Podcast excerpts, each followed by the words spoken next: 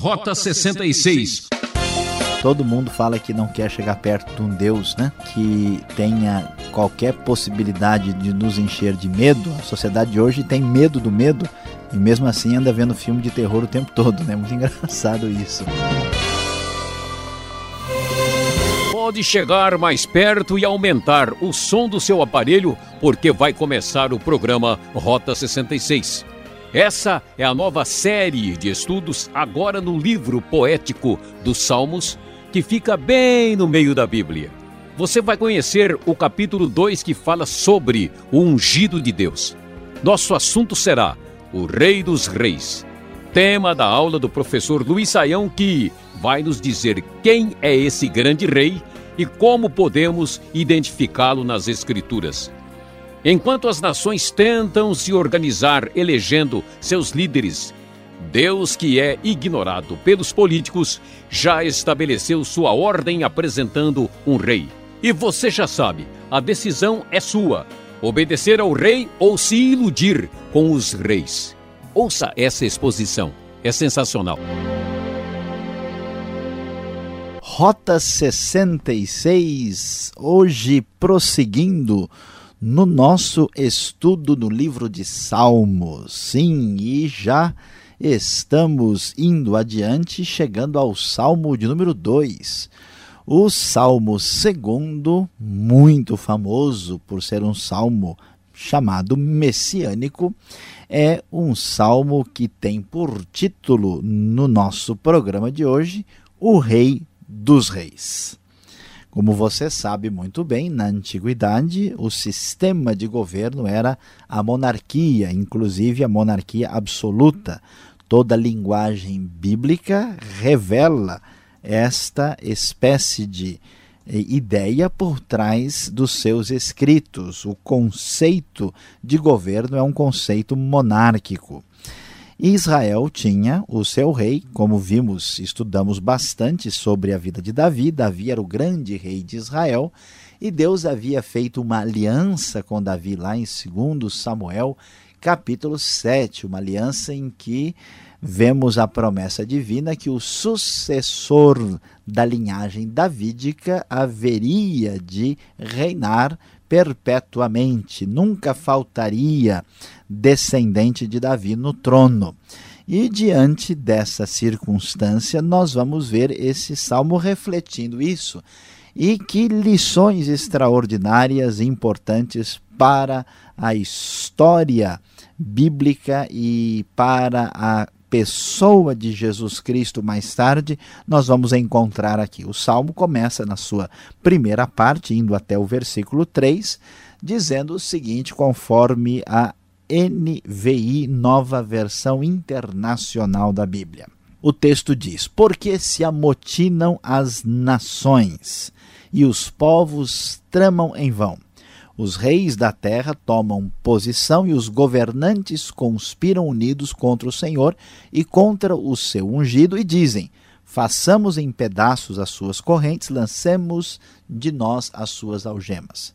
Ou seja, o texto reflete uma rejeição dos pagãos de admitir o governo divino, o governo do Rei dos Reis. Quem é que tem o verdadeiro direito de governar? Quem é que deve estar nessa posição? Deus é o Rei de toda a terra.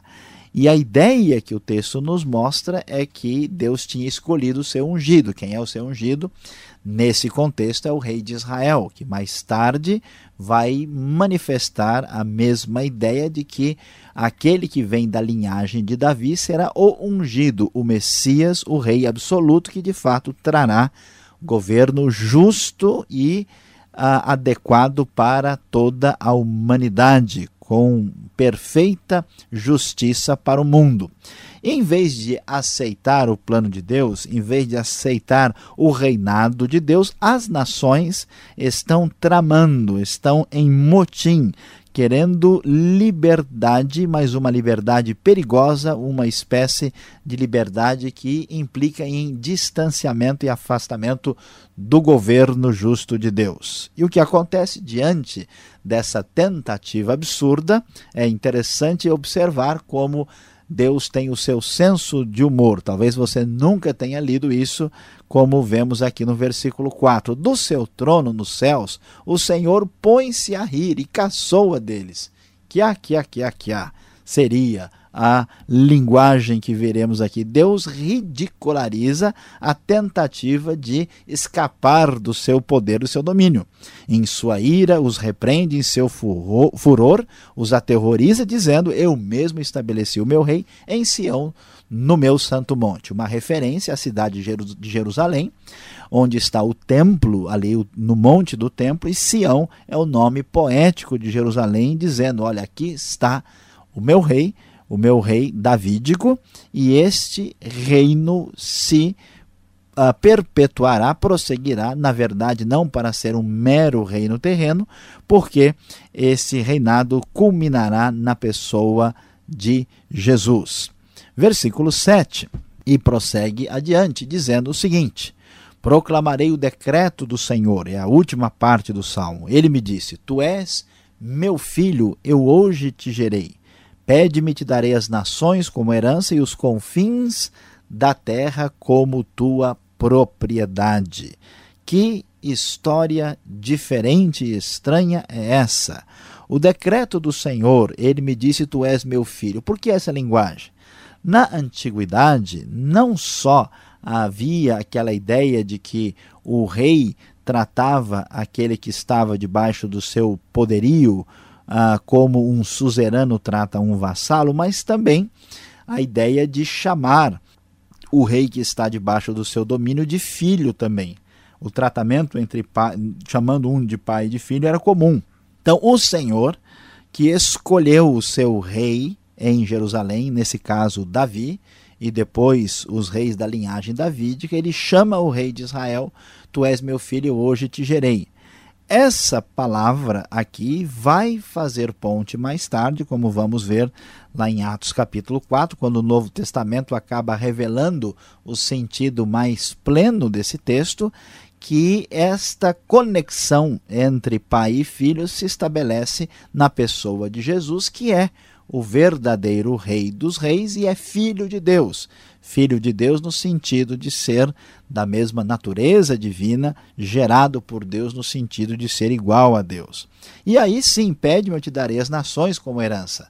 Davi era um rei com o seu limite, ele tinha domínio sobre as nações em sua volta, mas a verdade é que esse texto vai adiante prometendo um reino superior que ultrapassa os limites de Davi e as nações da terra haverão de ser herança do rei dos reis, conforme nós sabemos por outros textos das escrituras. E então, a grande questão aparece aqui no versículo de número 9 tu as quebrarás com vara de ferro e as despedaçarás como a um vaso de barro. Isso mostra o domínio, o poder absoluto do rei davídico, do rei messiânico, que se revela na pessoa de Cristo, que na sua primeira vinda não agiu assim, mas a sua a vinda segunda, conforme nós estudamos no campo da escatologia, será um domínio com cetro de ferro ou com vara de ferro, com domínio absoluto sobre o mundo. Algumas traduções dizem quebrarás com vara, outras dizem governarás por causa de uma palavra semelhante que existe no original. De qualquer maneira, o texto enfatiza o governo e o domínio completo daquele que tem condições de reinar.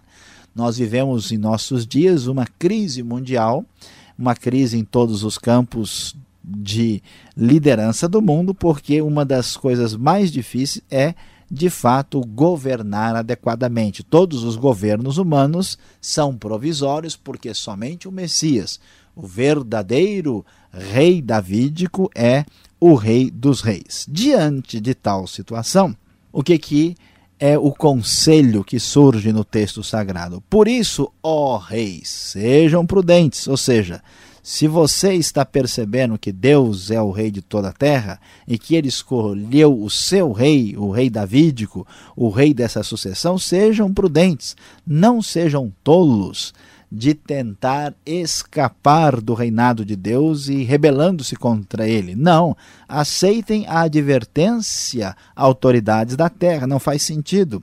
Quando alguém tenta escapar do domínio do reinado divino, certamente o versículo 4 merece menção mais uma vez: o Senhor põe-se a rir e caçoa deles, porque isso não é possível. E então, versículo 11 e 12, no desfecho desse salmo monumental, extraordinário, um dos salmos que certamente inspira grandes outros músicos como Handel, que escreveu o famoso Rei dos Reis, parte do Messias que proclama o reinado absoluto completo do rei davídico expresso aí plenamente na pessoa de Cristo Jesus, nosso Senhor, nós vemos a última parte do salmo que vai dizer: adorem o Senhor com temor.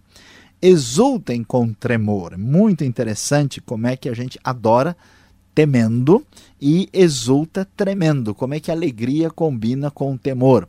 Como é que regozijo ao mesmo tempo está junto com uma espécie de santo tremer de medo. É uma realidade aqui poderosa da psicologia da adoração que envolve uma grande manifestação de regozijo e felicidade com o santo temor que são partes integrantes da devida adoração ao Rei dos Reis. E diz no desfecho desta ideia, vem o versículo 12 que diz: Beijem o filho para que ele não se ire. Que história é essa? De repente, com tanta exultação, com adoração, o reinado davídico e que história é essa de beijar o filho? Que filho é esse? Que beijo é esse? De onde surgiu isso no texto? Antigamente, uma maneira de mostrar a respeito, uma maneira de mostrar uma deferência especial era exatamente beijar. Se beijava, por exemplo, a mão de uma pessoa de posição superior. Em alguns casos, beijava-se até os pés. Então, quando o texto diz beijem o filho, é, significa prestem a devida homenagem, façam a devida eh, reverência ao rei que representa o Rei dos Reis, que é o Senhor. Vocês devem prestar homenagem ao rei que está no trono davídico, porque ele sim representa o verdadeiro governo que deve estar sobre a terra. Façam isso para que ele não se ire e vocês não sejam destruídos de repente, ou seja, deixem a rebeldia e aceitem o governo do verdadeiro rei, pois num instante acende-se a sua ira. Como são felizes todos os que nele se refugiam. Então, você talvez está preocupado com o destino do mundo. Quem vai governar na próxima eleição? Quem será o grande líder deste país ou daquele país ou da sua cidade, do seu estado, da sua nação? A grande verdade é que o nosso Deus continua reinando e ele escolheu o seu rei que em breve reinará sobre toda a terra. Sim, esse salmo messiânico aponta para o grande Rei Davídico, Jesus, cantemos todos juntos com grande alegria. Sim, ele, somente ele é o Rei dos Reis.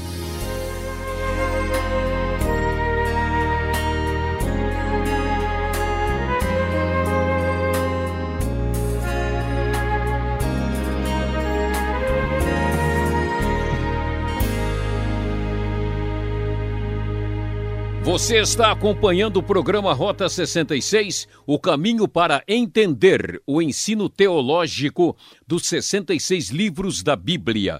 Já voltamos na sequência com o professor Luiz Saião respondendo perguntas. Esta é a série Salmos, hoje no capítulo 2, com o tema O Rei dos Reis. Rota 66 tem produção e apresentação de Luiz Saião, redação e participação Alberto Veríssimo. Na locução Beltrão. Essa é uma realização transmundial.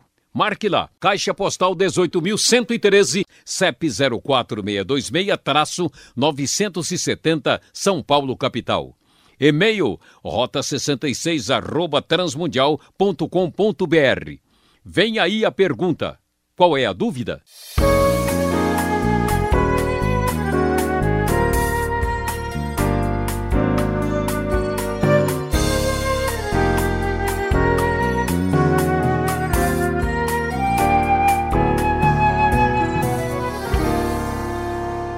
Professor Saião, olha, eu fiquei admirado com o Salmo 2. Como é bonito! Agora, na hora das perguntas, a observação é: como eu posso provar que este salmo fala de Jesus? Onde está escrito? Eu não vi aí Jesus. Como é que eu vou provar que de fato o rei aqui seria então Jesus? Olha, pastor Alberto, de fato, ah, lendo o Salmo, não há nenhuma referência explícita à pessoa de Jesus. O que acontece é que o Salmo fala sobre o rei de escolhido por Deus e que esse rei, chamado de filho de Deus aqui, merece toda a veneração, toda a honra, toda a homenagem especial. Então, esse rei é a quem todos devem se sujeitar. Essa ideia se desenvolveu no Velho Testamento e trouxe a ideia do, do rei messiânico. Quando nós chegamos no Novo Testamento, nós vamos encontrar lá em Atos 4 a citação desse texto, revelando que ele ah, faz uma referência à pessoa de Cristo, porque a dinastia de Davi ela foi interrompida na ocasião do cativeiro da Babilônia, quando o povo foi levado prisioneiro, né, assim que eles perderam a terra, o templo e tudo o que o povo tinha em Judá. E então Deus diz: Ó, eu vou fazer uma nova aliança e ele restaura, vamos assim dizer, a linhagem davídica. Tanto é que Jesus é filho de Davi, descendente de Davi, e ele é profeta, ele é sacerdote e ele é rei. Por isso, Jesus, não diretamente explícito no Salmo, mas o conceito está aqui, e ele só cabe perfeitamente com a pessoa de Jesus, e a partir dessa consideração e do estudo do Novo Testamento é que descobrimos que o Rei dos Reis, de fato, será o próprio Senhor Jesus. Tá certo, agora eu entendi, mas não compreendi. Veja bem. Se Jesus é a segunda pessoa da Trindade, o Deus encarnado, aí eu olho o verso 7. Hoje te gerei. Como assim? Se Deus vai gerar então esse filho, aí complicou. Então, uh, o grande problema é quando nós uh, queremos entender esse texto sem levar em consideração o contexto que está sendo uh, discutido aqui. Quando o texto diz, Tu és meu filho, hoje, hoje te gerei, está tá usando uma linguagem que não é literal, porque o rei poderoso, superior, quando lidava com um rei vassalo, um rei né, súdito, ele chamava esse rei menor de filho. E hoje eu te gerei significa hoje eu te dei essa posição de rei menor. E essa palavra gerar aqui não tem o sentido temporal, né, de que a partir de agora você passou a existir. Então, o sentido é um sentido real. No Novo Testamento, isso é usado lá no livro de Hebreus, e o sentido, quando se diz que Jesus é gerado da parte de Deus, quer dizer que ele tem a mesma natureza de Deus, ou a mesma realeza que Deus tem, não que ele passou a existir num determinado momento do tempo. É isso que é o sentido. A ideia de hoje te gerei é que hoje você foi escolhido para posição em que você está, e não geração no sentido biológico do termo. Aí a gente consegue entender melhor a ideia que está por trás aqui dessa discussão no Salmo 2. Agora ficou melhor. Mas ainda não querendo ser chato, capítulo, o verso 2 do capítulo 2, o seu ungido, vem até com a letra maiúscula, ungido. Que palavra, que significado tem essa unção, ungido do Senhor? Como assim? É, é muito boa e importante essa sua observação, porque hoje, quando nós pensamos em ungido ou unção, geralmente as pessoas pensam numa espécie de energia especial da parte de Deus numa grande celebração.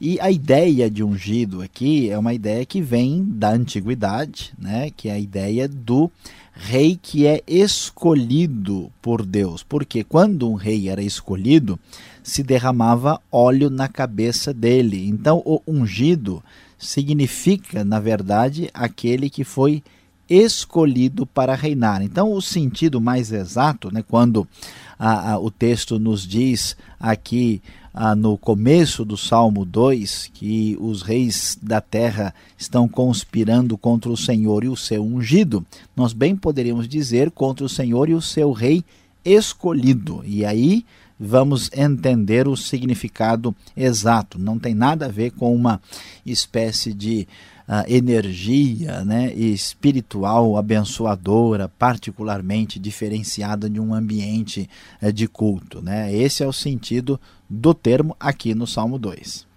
Pois é, agora o verso 11 me assustou um pouco, viu? Quando fala temor, tremor, Deus parece uma figura assim assustadora. Devemos ter medo mesmo? Qual a razão então de estar tá essas palavras aqui assim? De fato, o texto uh, enfatiza né, o temor e o tremor e até uh, relaciona isso com adoração. Olha, pastor Alberto, a grande questão é que normalmente nós uh, vemos as pessoas associarem a palavra medo, temor com aspectos negativos. É até interessante que todo mundo fala que não quer chegar perto de um Deus, né? que tenha qualquer possibilidade de nos encher de medo. A sociedade hoje tem medo do medo e mesmo assim anda vendo filme de terror o tempo todo, né? Muito engraçado isso.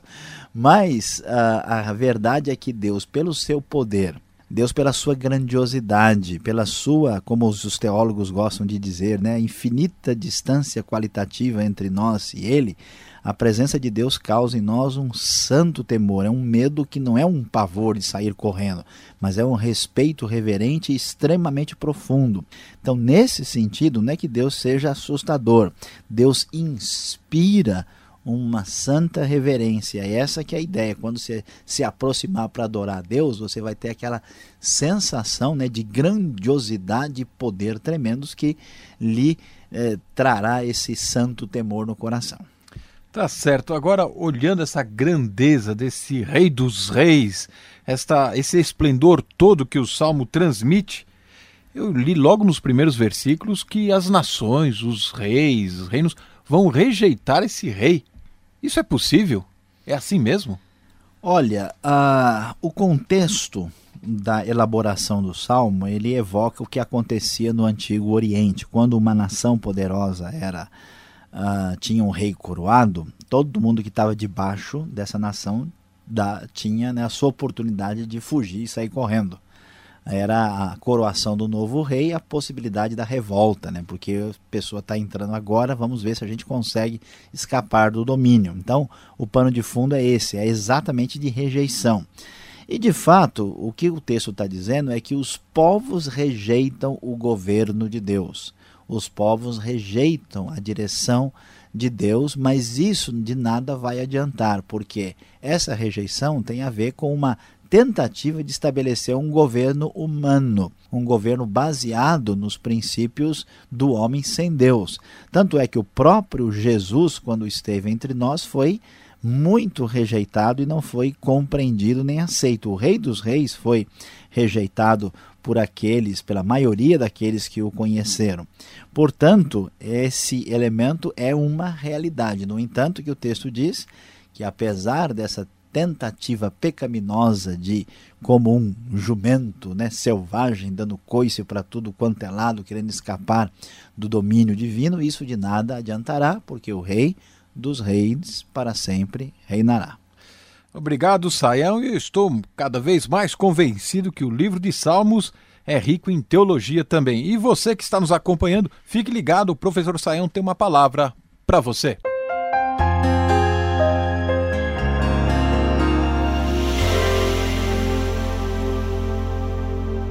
Hoje no Rota 66 nós estudamos o Salmo 2, sim, o Salmo 2 quando falamos sobre o Rei dos Reis. Você acompanhou conosco a promessa do reinado perpétuo e permanente do Rei dos Reis e a rejeição humana, a rejeição daqueles que não concordam com o governo divino e com o governo do Rei dos Reis.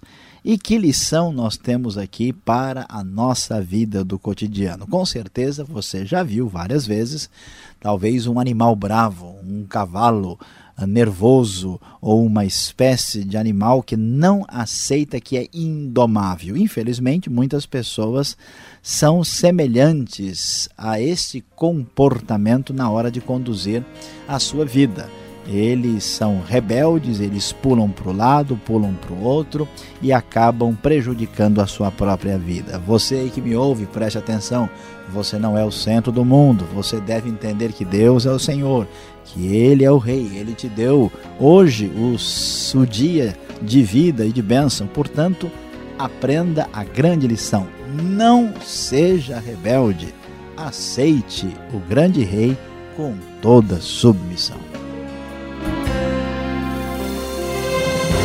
E termina aqui o programa Rota 66 de hoje. Eu, Beltrão, agradeço a sua audiência e os trabalhos técnicos de Paulo Batista. Você é meu convidado para o nosso próximo encontro nessa sintonia e horário. E visite o site transmundial.com.br e fique na paz do Senhor.